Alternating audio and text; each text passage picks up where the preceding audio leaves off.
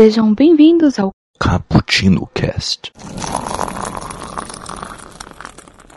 Aranha, aranha, viva chama, que as florestas da noite inflama. Que olho ou mão imortal poderia traçar-te a horrível simetria? Bom dia, boa tarde, boa noite para você que está ouvindo nós e tomando um belo de um cappuccino. Eu sou a Raquel e eu passei a minha tarde tomando um cafezinho com um gosto meio estranho. Um tal de Craven. E você, Nelson? Olá galera, aqui é o Nelson. E a Dona Aranha subiu pelo, pelo seus, pela sua cova. Seria assim? Acho que pode dizer isso. A Dona Aranha subiu pela sua cova, veio a chuva forte e acabou com ela. Que profundo. É, muito profundo, eu pensei nisso há 30 segundos atrás. Nossa, realmente um bom tempo de reflexão. Um dos melhores. então, hoje nós vamos debater sobre uma graphic novel, uma história em quadrinhos, é, que é A Última Caçada de Craven, um clássico, uma baita história do Homem-Aranha, e vamos discutir um pouquinho mais sobre a arte, o roteiro e tudo que nós gostamos. Ou não. Ou não, né? Não sei, né? O Nelson nunca gosta de nada, né? Não, mentira, é uma das minhas histórias favoritas, como eu falo uh, toda vez que a gente tenta gravar esse cast. É, né? Realmente, muitas vezes. Não, essa história realmente é uma história que prende qualquer um. E vamos explicar isso em partes, como o Jack Stripador faria. Nossa, que terrível.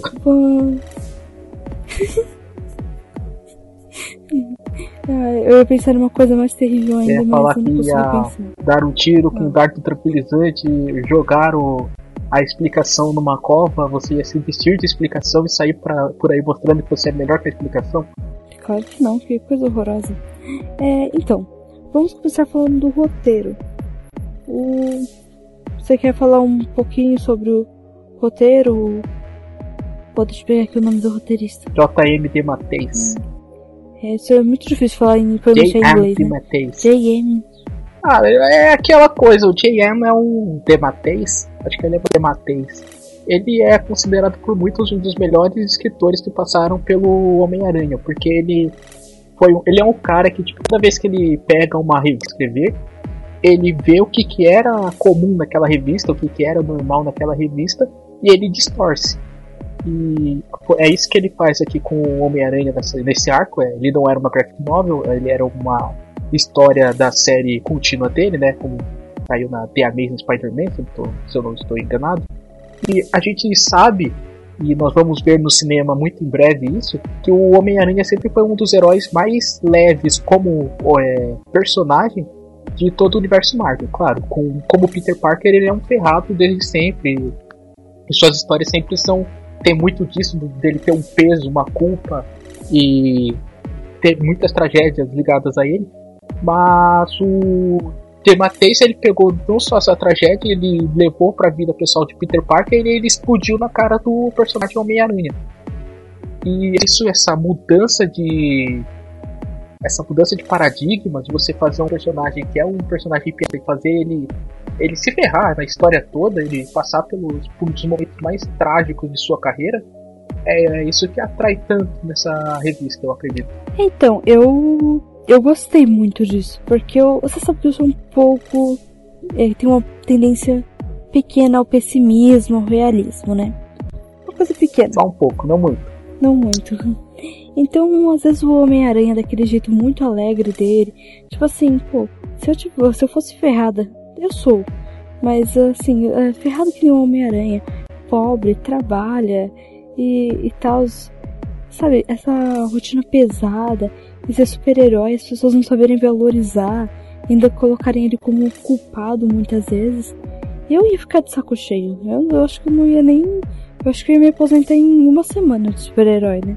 Que bom que eu não sou. Mas aí aqui que é a questão. Quando o Stan Lee escrevia o Homem-Aranha ali na década de 70, isso era toda o Aranha falava, tipo, ah, dane-se essa merda, eu vou parar com essa porra. Uma das histórias mais famosas dele é justamente Spider-Man No More. é, Homem-Aranha Nunca Mais. É. Que ela é brevemente utilizada no melhor filme que já fizeram dele, que é o Homem-Aranha 2 do Sam Raimi.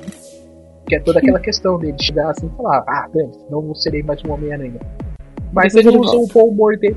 Ele usa o humor dele como se fosse uma arma. Ele usa para aquilo para disfarçar o medo dele muitas vezes e para meio que irritar os adversários e fazer com que eles cometam erros porque eles estão com ódio.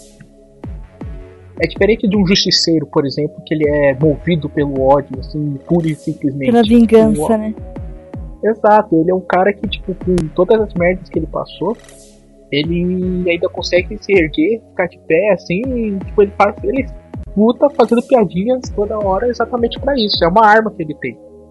E como ele é. Quando ele é com Peter Parker, ele tem momentos que ele é engraçadinho também. Mas em geral ele é um cara muito retraído, um cara muito tímido. É tipo eu. Ah, só que ele faz coisas boas, né? Uma pessoa humilde e tudo mais. Mas é. Ah, vou dizer que ele não é humildão, não. Ele nunca foi. Isso daí não é uma característica que ele tem, né? Ele sempre Mais do que você. Ele sabe que ele é um gênio, ele sabe que ele é muito mais inteligente que os, que os coleguinhas dele, e ele se remoía por dentro é, no começo das histórias dele. E ele sabe também que no futuro, quando ele vira o Homem-Aranha em si, ele sabe que ele é muito mais poderoso que muito vilão. Ele é ainda mais humilde que você.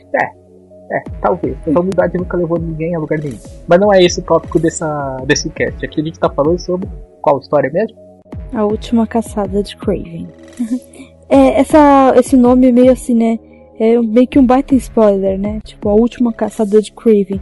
Nossa, será que o Craven vai ficar super bem depois dessa? É que eu acho que ele dá um. Meio. É que consigo explicar. O Craven ele é um vilão antigo do Aranha. Ele sempre foi um vilão antigo. Mas quanto o tema. Eu não tenho certeza se foi o Dematei exatamente que já era ele escrevendo. Mas começou uma subida na, de aparição, assim, algumas revistas antes de- da última caçada. Que começa a aparecer alguns vilões, tipo, não, aparece alguns vilões. ah, o Homem-Urso, se eu não me engano, eles começam a aparecer e enfrentar o Homem-Aranha. E você meio que vê que tem alguém por trás dos panos.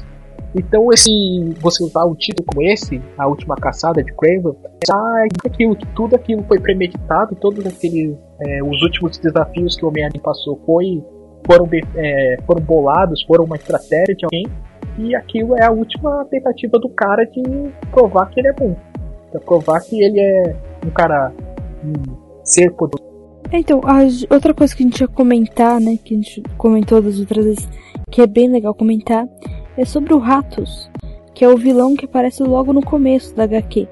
Você tá lá, é, aquele comecinho meio dramático, da começa com o Craven falando que vai caçar o Homem-Aranha e aranha, aranha.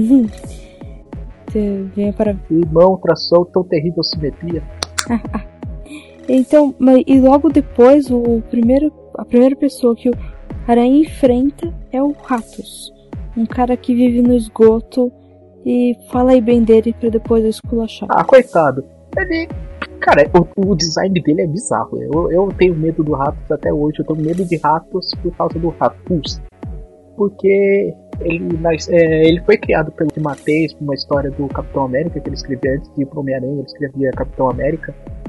E ele é um. Ele é cara, ele é um coitado, né? Ele é daqueles vilões assim que não tem muita culpa por, pelo que eles fazem. Mas o que ele faz é bizonho, ele é um canibal. Então ele já começa a história é, se alimentando de uma pobre senhora que estava atrasada e que o taxista não parou para ela entrar no é, é assustador você pensar no que no que, que ele faz em alguns momentos ali e mais assustador ainda pensar que tipo, ele não tem consciência do que ele tá fazendo ele só faz porque ele tá com fome e ele tem medo É. Um pequeno detalhe. Ele é um rato modificado. Como ele é um canibal por comer uma pessoa, não ele não é um rato modificado ele era um homem que é, teve seu DNA unido ao DNA de um rato ele é tipo uma Ah, é. quimera feita pelo Zemo ah, eu tinha visto isso. pelo Zemo pelo Zemo Eu não sei se é se não for pelo Zemo é um outro vilão maluco do Capitão América Ah, deixa eu ver aqui, vai. Agora, agora eu tô curiosa. Ai, ai. Quem modificou ratos? Eu sei Nossa. que não foi o. Não, se- é, mas é, se não foi o Zemo, foi o Mordo. É um desses vilões mais cientistas do, do Capitão. Mas ele não é. Então, tipo, ele é. De rato meio que tem essa coisa, tipo, ele tá com medo, ele ataca, ele morde, ele. E ele devora. é, coisas vivas, é, mortas, aliás. Então tem um pouco de virar um canibal, porque pelo gosto de carne que a criatura tem. Nossa, eu escrevi aqui, tipo, quem modificou o DNA do ratos? É que apareceram várias pesquisas, assim, sabe? Ô louco. O Zemo, sim. Eu acredito que tenha sido o Zemo. Eu vou acreditar na minha memória. Eu reli essa história faz umas três semanas, então. Então, o rato tem muito disso. Tipo, ele é nojento, ele é contagioso. Ele não é uma criatura muito inteligente, mas ao mesmo tempo é o suficiente para sua existência. Porque um, você sabia que um, que um rato come nunca é uma coisa que vai fazer mal para ele? Tipo assim, é, se vai no lixão e o rato estiver comendo alguma coisa, aquela coisa não está totalmente estragada, não vai é, te matar. Entende? E veneno para rato? É muito difícil para fazer, sabia? Eu sei porque meu pai é detetizador, né? Então tem que mesclar muito o veneno pro rato. Porque ele, é, ele percebe fácil. É, eu não tenho certeza. Eu não estudei muito parte de venenos quando eu tava fazendo faculdade, mas uh, imagino que seja. Ele tem um, um olfato bem apurado. Mas a questão que nos importa é que ele é um, um dos muitos vilões animais do Homem-Aranha. E o Craven é um caçador. Então você tem mais uma dessas uh, essas justificativas para a utilização dele. E acredito que se fosse um outro vilão um pouco mais famoso, como o Lagarto ou o. Duende Verde. Quem mais que é um. Duende Verde, não. Não, não. O Duende Verde não é um vilão um animal, ah, mas animal, um animal que seja que se transforma mesmo. É. Uh... Nossa, fugiu a maioria dos vilões do Aranha. Que vergonha, desculpa, gente, desculpa. O... Desculpa. Na cabeça agora só viu que poderia ser utilizado ali. Mas aí ficaria muito pesado, porque o Lagarto já tem todo um drama pessoal dele é, implícito. E o Ratos é só um cara que enfrentou o Aranha uma vez e é um filho da puta, um canibal. Desculpa, Kaique, pelo palavrão. Desculpa, Kaique. É, então, eu não gosto. Como eu, você sabe, eu não, não vejo nada demais o Ratos. Ele é realmente um pau mandado. Ele parece algumas pessoas que nós conhecemos. Você ouvinte também já deve conhecer alguém assim, que nem para ser mal serve, que só sabe, só sabe contaminar os outros e irritar, mas que na hora fica com medinho e alguém tem que mandar. Porque a pessoa não tem um cérebro Mas bom. se ele fosse um vilão muito poderoso, muito uh, cheio de marra, você perderia um pouco do foco da história. Sim, é... é um empate entre Aranha e Quaven. É, então, não, por isso que ele é usado, por, mas é o que eu tô dizendo, ele em si é um merda. Não, ele até é bem poderoso. Tá, é. é... Ó, pensa. O cara pode até ser forte, pode bater em alguém, mas é um imbecil. Ó, o bip rolando aí. Mas sim. não, não sei, eu nunca lutei contra, contra essa pessoa, ó, eu ajudando o Kaique, pra saber se ele é forte e tal. Mas é, eu, ele é um peão, isso daí é óbvio. Só que ele é um peão que chega um momento que ele consegue ser um. No começo da história, ele é um escroto total e no final você consegue simpatizar por ele, você tem dó dele, né? principalmente no, no, nas últimas revistas. Sim. Quando ele, é, o Craven derrota ele, ele tá lá preso. Aliás, a gente tá dando spoiler feito virado no, ele, Nossa, no Jiraiya. foi você que foi você que deu. Eu só ia comentar que essa parte eu até fiquei com um pouco de dó. Meu coração até senti que ele existia, sabe? Ele descongelou um pouquinho. Eu falei, nossa, mas ele, mas ele também foi muito idiota. Eu sei que a, a essência dele é ser idiota, mas acreditar no Craven também não foi uma coisa lá, tipo, ó. Oh. Mas ele não é inteligente, ele é uma criança. Ele, ele, era um adulto, mas tipo, o cérebro dele foi reduzido praticamente como o cérebro de uma criança. E, sei lá, eu adoro muito essa revista. Como uma síndrome de Down. É, é, muito lírico essa é, a forma como que o Craven vai lá e consegue meio que enganar ele, mas depois o derrota e utiliza você vê muitas histórias é, clássicas dessa essa temática. E o, o Craven ele não é um vilão, ele não era um vilão antes do dessa história, assim que você colocasse no primeiro patamar do Homem-Aranha. E essa história é tão impactante para todo mundo que leu que hoje ele é, tipo, você fala, você pede para qualquer um falar 10 vilões do Homem-Aranha, o Craven vai estar tá lá. Uhum. Vai ser um dos primeiros que a galera vai lembrar. Porque essa história ela tem todo um trabalho, tanto de roteiro quanto de de ilustração de você muitas vezes uh, ele mescla, você tem diálogos é, grandes, gigantes, muitas vezes uma batalha entre o personagem e ele mesmo, sabe? Uh, você tem é, quadros com cores diferentes para mostrar que a personalidade maluca e a personalidade São. humana É. do Craven conversando. Você é, é meio que o Homem-Aranha, o Peter Parker conversando outra Uhum. hora e tal. Você e vira quase um poema.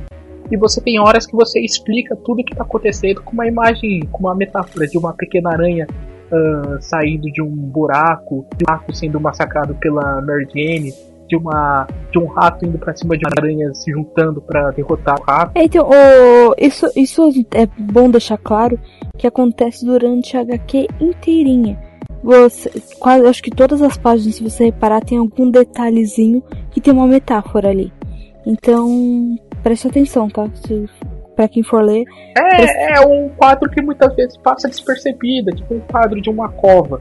Aí você vê que tem uma, na cova tem, a, tem uma aranha que meio que tá moribunda. E aí você sabe que a aranha tá mal. Mas quando ele tá ressurgindo, ela meio que começa a subir a cova. Aí você sabe quem que tá vindo, quem que tá ressurgindo. Uhum. E mesmo na quando na história que é ressurreição, quando ele tá ressurgindo, quando o Peter tá voltando, assim, aquela questão do que ele tá voltando por causa do amor dele pela tia May e pela Mary Jane, que ele é recém-casado. Essa história é o primeiro grande arco depois que ele se casou. Ah, e morra Joy Quesada por ter acabado com o casamento do Peter com a Mary Jane, eu te odeio eternamente. Mas você vê que tipo muitas coisas ali é uma metáfora do Peter saindo primeiro de si, dentro de si mesmo, o medo dele saindo dentro de si para ele conseguir recuperar os movimentos do corpo dele. Porque como você vai explicar isso? Um cara saindo do coma induzido por venenos para conseguir ah, depois sair da cova. Ele começa a mostrar uma batalha do Peter contra uma aranha interna. É, é- não. Mas o. Duas coisas. Primeiramente, nossa, você dá muito spoiler mesmo. A gente podia falar muita coisa sem dar spoiler do final, mas tudo bem.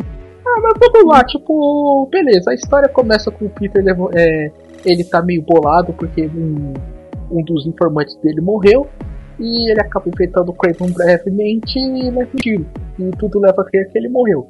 E, mas tipo, cara, é uma história é, linear do Aranha, não é exatamente uma graphic novel, não foi desenvolvida para ser uma graphic novel em si. Então você sabe que ele tá vivo no final. Isso não é spoiler dizer que ele vai voltar. Talvez dizer como ele é, voltou tenha sido uma puta mancada. Foi mal aí, ouvinte. Hum, Eu me odeio. Mas é que o momento que ele ressuscita é tão lírico, é tão bonito, é. é lindo, não, é lindo. Não, é lindo, mas a gente podia estar falando, sabe, de todas as outras figuras, a pessoa ia entender. Ela ia falar, ah, isso aqui, entendi, entendi. Quando chegar lá, vai entender também. Ah, mas também, Kel, tem histórias que, tipo, diz quadrinhos, que se o cara ah, não leu, ele. tipo, Desculpa, cara, mas ah, vai ler, depois você escuta sobre. Tipo, Queda de Murdoch, Watchmen, V de Vingança, Última Caçada de Quentin, Deus, é, Deus Ama, o Homem Mata, é, Saga da Fênix Negra, a Torre de, Justiça Torre de Babel, Batman no 1, Cavaleiro das Trevas. Todas essas são histórias que você tem que ler pelo menos uma vez eh, antes de morrer. E, tipo, cara, sei lá, não tem spoiler pra essas histórias, porque todo mundo que tá escutando tá, já viu. Eu confio nos nossos ouvintes. Ah, e mesmo que não tenha lido, leia, porque vai se surpreender que é muito melhor do que a gente falando. Somos dois babacas e a história é muito boa. Muito bem. Ah, na verdade, não, eu sei falar bem pra caramba dessa história, não sei do que você tá falando. Hum, Mas você é babaca, querendo ou não. É. No bom sentido. Tá, sei, sei.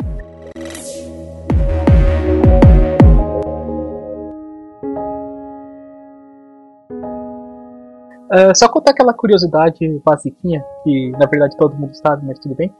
Que essa história, na verdade, era pra ser ter sido uma história do Batman. Uhum. E o nosso o querido editor da DC falou que não, não ia funcionar com o Batman e o vilão seria o, o nosso intrépido Coringa. Aí o Demateus foi pra Marvel, daí ele tava vendo, ele tava relendo alguns alguns personagens do alguns vilões que ele poderia utilizar, ele bateu no Craven, aí ele falou: "Caralho, é isso, vou usar esse malandro pra fazer aquela história". Mandou pro editor, o editor falou: "Manda abraço". É. Eu fico imaginando essa pessoa, né? É cria- Parece eu de criativa. Ah, nossa, deixa eu ver umas ideias aqui passadas. Olha isso aqui. Oh, podemos usar com outra coisa. Sei lá, né? Meio que uma adaptação. Assim, ah, isso aqui eu fiz com arroz e deu certo. Vamos fazer com feijão, vamos ver se dá certo. É, eu não sei, tem ideias que a gente tem uh, que é só quando a gente esbarra em alguma outra coisa ele se transforma num, em algo mais. Uh, você escreve poema, você sabe Uhum, sim, vezes muito você tem uma ideia para um poema, aí você bate o dedo no midinho da. Na, tipo, na quina da cama, assim, daí você fica aquele sentimento te dá uma outra ideia do que você pode fazer. E Última Caçada de Craven basicamente foi isso. Ele tinha a ideia dessa coisa do herói que cai e ressurge, mas quando ele viu esse vilão específico, que é o, que é o Craven, ele, como ele se chama, é o Craven o Caçador, ele teve essa ideia de moldar toda essa obra-prima por cima dele. E a gente falou um pouco do Mike Zack, coitado, que é o desenhista, mas puta que pariu. Que desenho. alguns quadros que ele faz. Nossa, não, é Ele- to- todo, eu acho que quase todos os quadros. Principalmente, eu, eu tinha comentado isso, né, da paisagem urbana sensacional, a maneira que eles põem. Todas as. Como a gente diz que tudo tem uma metáfora. As metáforas são muito bem construídas. O negro é muito bem utilizado, né? A parte escura, as sombras. Es- Tudo isso é sensacional. A maneira, a cor, que a maneira que a cor é usada é impecável. Tudo muito condizente. O texto com, com o desenho. Uma coisa que me marcou bastante hum, quando meu pai comprava os formatinhos e ficou com meu primo no caso, eu relia lá. Mas tinha uma sessão é, durante a saga do clone, se não me engano, que os leitores mandavam seus próprios desenhos e o editor da, da, é, da Abril na época ele falava, ah, não sei o que, é, falta melhorar isso, isso, isso. E eu como se fosse ontem que tem um cara, teve um cara que mandou uma foto do Aranha com os braços abertos, como se tivesse em dúvida. E o editor ele fala uma coisa que me marcou bastante, que é tipo, ah, é muito fácil você fazer um desenho de um cara musculoso socando alguém. Mas fazer um desenho de um cara tomando um café, por exemplo, pode ser a coisa mais difícil do mundo. E nesse, nessa história em específico tem uma, um desenho, que é um desenho simples, que é quando ele vai enfrentar o Craven pela última vez, que ele tá saindo do quarto, que ele acabou de fazer amor com a Mary Jane, Nossa. ela meio que faz assim que não, aí ele faz um carinho na cabeça dela. assim, é, é simples, é ele- um cara fazendo carinho na cabeça da sua esposa. E eu lembro que eu, quando eu li a primeira vez no formato de luxo que a Abril lançou aqui no Brasil, na época, eu fiquei parado assim durante minutos, assim, olhando pra ela, que é uma cena tão poder tanto. É, eu pensei mais em outras cenas. Tipo, ele machucado. E, aliás, eu ia comentar. Essa história também funcionou muito melhor com a Aranha. Que a nossa carga sentimental por ele é muito maior do que o do Batman. Pô, o. Eita, polêmica. Não, porque o Batman ele já é um cara meio. Já é um cara frio tudo mais. O Peter Parker não. O Peter Parker é um queridinho. Todo mundo tem pena dele, todo mundo admira ele. Ninguém em nenhum momento fala assim: ah, esse Peter Parker, eu não queria ajudar ele, eu queria o mal dele. Não, ele é um cara que você fala assim: tá bom, cara, tá bom, toma aqui metade da minha coxinha, tá? Vai, vamos, vai ficar tudo bem, vai ficar tudo bem. Tem uma, Senta aqui, meu nome. tem uma história que é moderna, que é durante os Novos Vingadores, é aquela fase do Brian Michael Bendis, que o Aranha entra para os Vingadores aqui, e ele é preso pela. Preso não, mas ele é- cai numa armadilha da Shield e um telepata. A telepata precisa ler a mente do Peter Parker para saber o que, que realmente aconteceu no, na Dinastia M, na saga Dinastia M. E ele lê a mente, mas o telepata sai de lado. E ele sai tipo, ah, tanta dor, eu não sei como ele consegue sobreviver com tanta dor dentro de si. Uhum. Cara, o, o Aranha é um coitado, ele só se ferra, mas tipo, ele é o cara que vai dar vai dar fazer piada na hora mais inconveniente, o mundo tá acabando e ele falou de bobagem. Ele é incrível. Não. Ele rouba os coitados sofredores. Pra você ver, né, que até que o- alguns amigos nossos do, do site têm alguma coisa a ver com Homem-Aranha. Desculpa. E fazerem piadas inconvenientes na hora errada. Ah, sei lá, é, é É, tudo. Mas é que nem Junta Aranha tudo. faz, cara. É, você tem que usar o humor como uma arma, porque se. Imagina se o- acontecem é, coisas ruins na sua vida e você respondesse só com depressão, dor, e pegasse uma arma e saísse matando todo mundo que tem o justiceiro. Ou você fosse. Cara, eu não sei como que o Batman não pegou uma úlcera, não pegou um câncer no estômago de tanto estresse que aquele infeliz passa. é, e se você for pensar, né?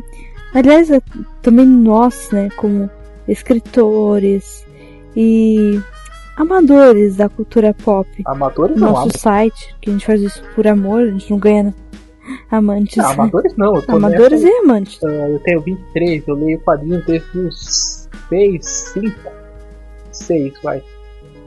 Então, pô, não é mais amadorismo. Mas não é só isso que a gente faz. Tá, tudo bem, termina o seu Você não faz só isso, besta. A gente faz tudo isso, mesmo gostar tanto da, do que gostamos, para aliviar as coisas. Então, por isso que o, também o Homem-Aranha é um, um, personagem que faz sucesso com todo mundo, né? Porque tanto com as crianças como com os adultos, ele faz piada das coisas ruins. E com todo mundo acontecem coisas ruins.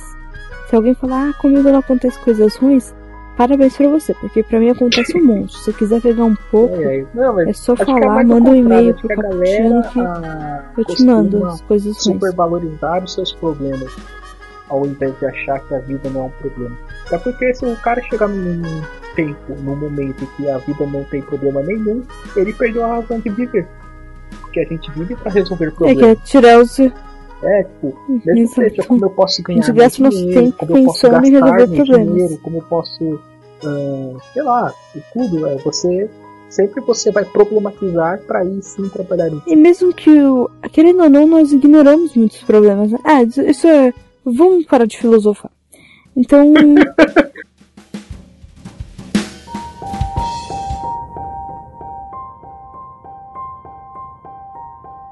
você achou do Craven? Você que é uma gata que leu um pouco menos de Aranha do que eu. Conhece menos o Craven. É, né? Bem menos. Ah. Então, eu li um pouco sobre o Craven, né? Pesquisei. Eu ouvi que a história dele realmente é meio a origem dele, né? Ele é um caçador, a família dele é, mataram a família dele, então ele fica louco e acaba é, sendo um cara psicótico. Nós já discutimos sobre isso, que ele tem vítimas específicas. Ele crava uma vítima e ele fica tentando matar essa pessoa por muito tempo até conseguir. Até que ele crava com Homem-Aranha. E não consegue, né? Que é uma coisa bem até que triste ele acaba fazendo umas poesias com que ele fala, o que é engraçado porque me chama muita atenção, é porque eu escrevo poesias. É então, todo mundo que é meio dramático. E, sinceramente, ele é muito. E tristonho, meio que fala de forma poética. Não tô entendendo isso, mas tudo bem. Não, eu tô falando que é o teu caso, mas todo personagem uh, da ficção, que é um personagem mais uh, dramático, ele fala de uma forma mais bonita, uma forma mais paula, é, pausada. Uhum. Tirando o Marvin no, no Guia do Mochileiro das Galáxias, porque ali a ideia é exatamente o oposto.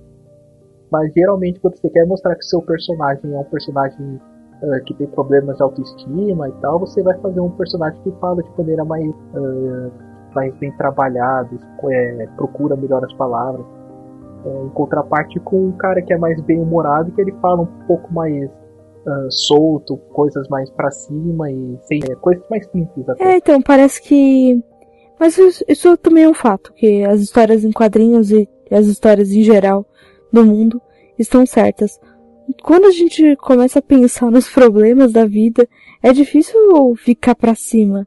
A gente acaba ficando meio para baixo, falando umas coisas. Então, é, é verdade. Por isso que essa história encaixa tão bem com o Homem-Aranha. Porque o Homem-Aranha sendo um pouco menos otimista, um pouco menos feliz, percebendo todas as tristezas. E mesmo a carga emocional que tem, eu também fiquei com uma dor física por ele, sabe? Porque ele levou um tiro, né? E ele não tem tempo para se recuperar totalmente. É, ele levou um tiro e continuar e ficou, a história. Ficou que é duas semanas, três semanas sem comer, sem beber, ele levanta já tem que ir nossa. pra casa, ele só vai lá. É, ele sem, Caraca, e sem comer, fazer gente, amor com a Mary Jane e depois sair pra porrada. Esse é o meu herói. Uau. Esse é, esse é um homem a ser respeitado. Muito. Mas a questão é que nem diria falar mansa, quanto mais triste, mais bonito soa. E eu agradeço por poder cantar. Não cante. Caraca, que maldade. Por que que maldade? Eu tô sendo gentil com os nossos ouvintes. Ah, eu canto muito, você sabe. Claro. Então, acho que a gente já falou bem sobre a história. Dá pra encerrar? Vamos encerrar? Podemos encerrar dizendo que. Uh, pra você, Kel, é a melhor história do Homem-Aranha? Olha, se eu te falar que eu só li essa história do. Homem- Não. É, eu acho que eu só li. Assim, arco completo, eu só li essa história. Ah, então a senhorita vai dar um jeito de ler uma história chamada O Menino que Colecionava Homens-Aranha. Você tem pra me emprestar? Eu não tenho, infelizmente, eu perdi a minha. Eu perdi a minha. Que merda. Mas é. Olha, vou- ela é curtinha. Você... Ah, procura na internet, cara. É uma, é uma edição só, são 22 Eu achei o páginas. scan. Mas é daquelas de. É, ache um scan e morra de chorar no final. Eita.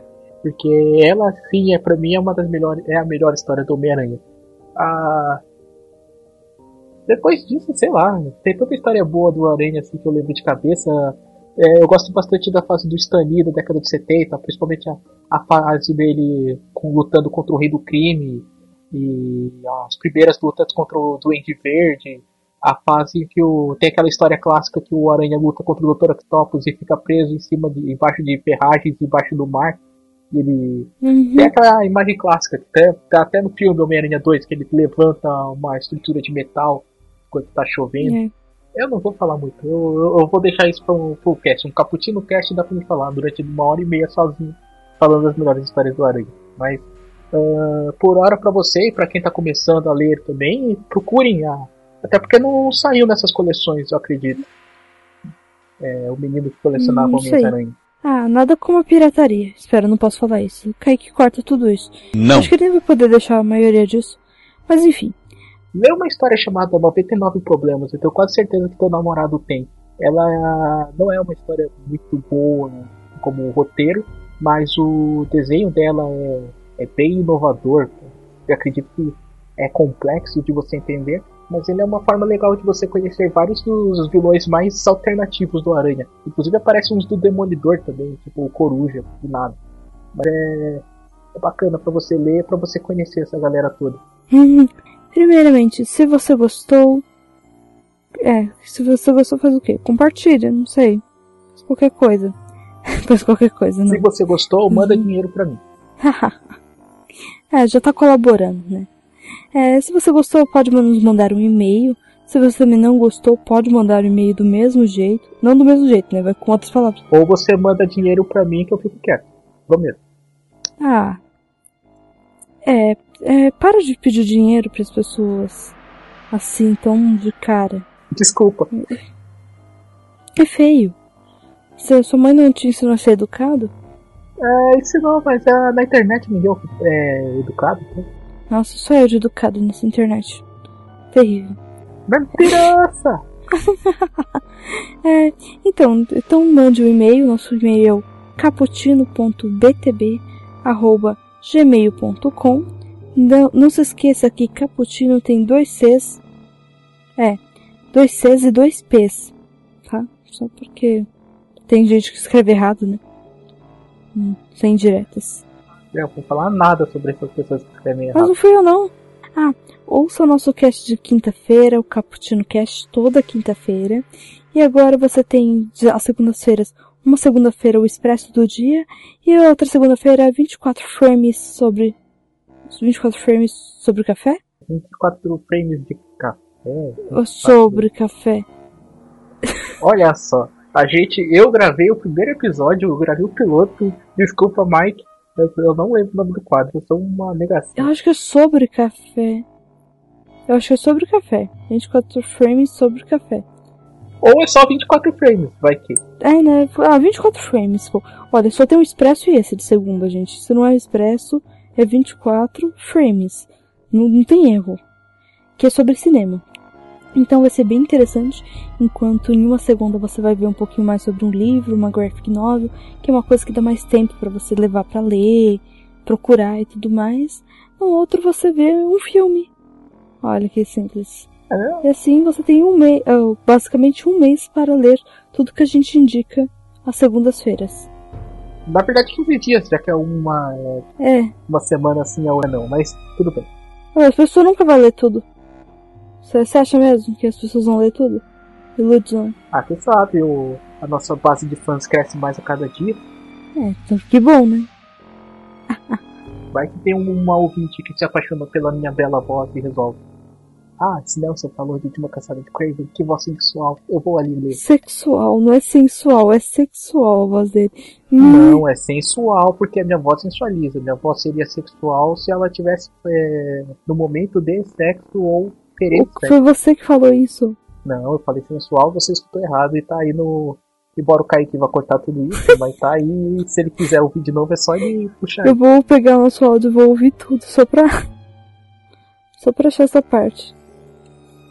Não, mas eu falei sensual.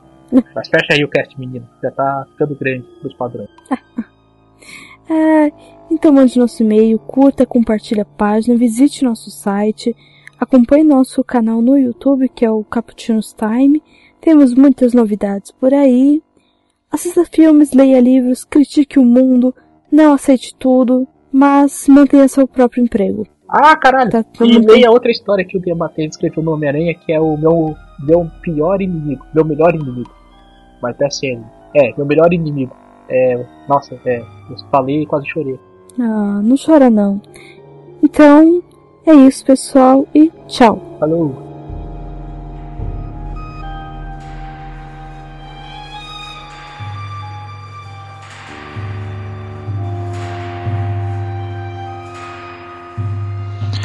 Aranha, aranha, viva chama, que as florestas da noite inflama.